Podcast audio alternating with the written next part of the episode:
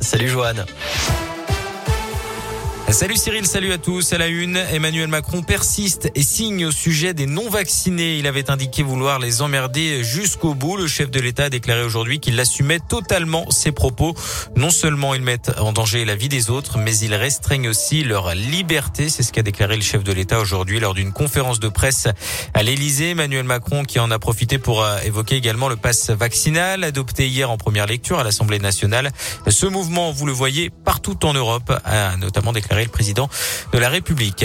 Elle a une également cet appel à la grève dans les écoles pour jeudi prochain. C'est le 13 janvier. Le syndicat SNU-IPP FSU réclame notamment le retour des fermetures de classes systématiques dès qu'un cas positif est détecté.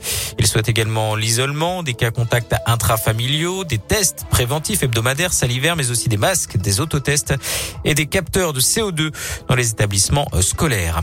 Toujours dans les écoles, 148 classes sont fermées à cause du Covid. Dans l'Académie Lyon, 1686 élèves testés euh, positifs depuis lundi, 158 cas euh, chez le personnel. On a par ailleurs atteint un nouveau record hein, de contamination en France, près de 410 000 cas positifs enregistrés lundi, selon une mise à jour des données de Santé publique France et communiquée aujourd'hui. Dans le reste de l'actualité, l'enquête se poursuit après le crash mortel d'un hélicoptère privé hier soir dans la région. L'appareil était parti de Villefranche-sur-Saône dans le Rhône en milieu d'après-midi avec deux personnes à son bord. Il s'est écrasé au col du Béal à la limite de la Loire et du Puy-de-Dôme. Il n'y a pas de survivants. Les investigations sont menées par la brigade des transports aériens.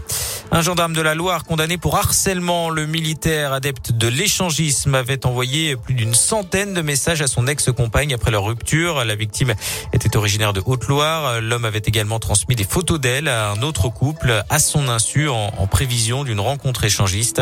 D'après le progrès, il a été condamné à quatre mois de prison avec sursis et une obligation de soins et de stage.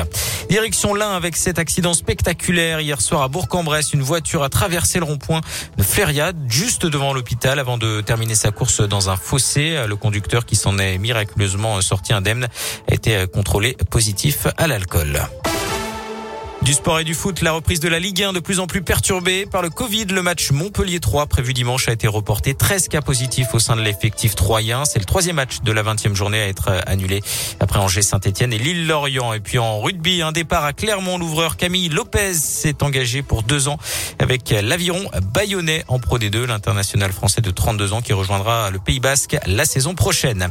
Et puis la météo de ce vendredi avec de la grisaille et de la pluie, parfois mêlée à de la neige cet après-midi. Comptez 3 degrés à Pas plus de 2 degrés à Bourg-en-Bresse et à Saint-Etienne, 4 pour Clermont et un petit degré pour Mâcon. Pas de gros changements pour ce week-end avec de la pluie à prévoir samedi et dimanche.